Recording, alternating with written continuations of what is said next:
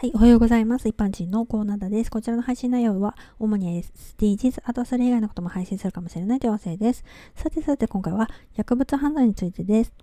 薬物中毒者というと、どうしても芸能人のイメージがありますね。プレッシャーとか精神的にという場合もあるだろうし、まあどういう環境だかよく知りませんけど、まあ手に入りやすいのか売人が寄ってくるんでしょうかね。まあ、可愛いイメージの女性芸能人が逮捕されたりすると、やっぱり今までのイメージっていうのがあるので、ギャップに驚きますよね。まあ、中毒というぐらいなんで、一度やってしまうとなかなか抜け出せないらしいですね。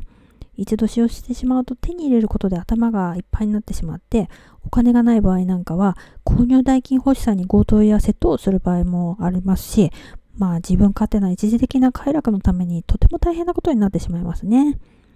まあ、お友達に勧められてとか、交際相手がとか、もうね、これはそういう人とまずは関わらないようにしないといけないわけだけど、まあ自分がいる環境がそういう人を周りにいたら断れなかったり、ズブズブと染まってしまうのかもしれませんね。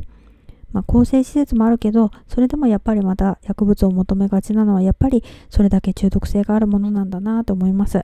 だからこそ最初が肝心で、まあ軽い気持ちで手出さないことですね。ではでは今回はこの辺で次回もお楽しみにまた聞いてくださいね。ではまた。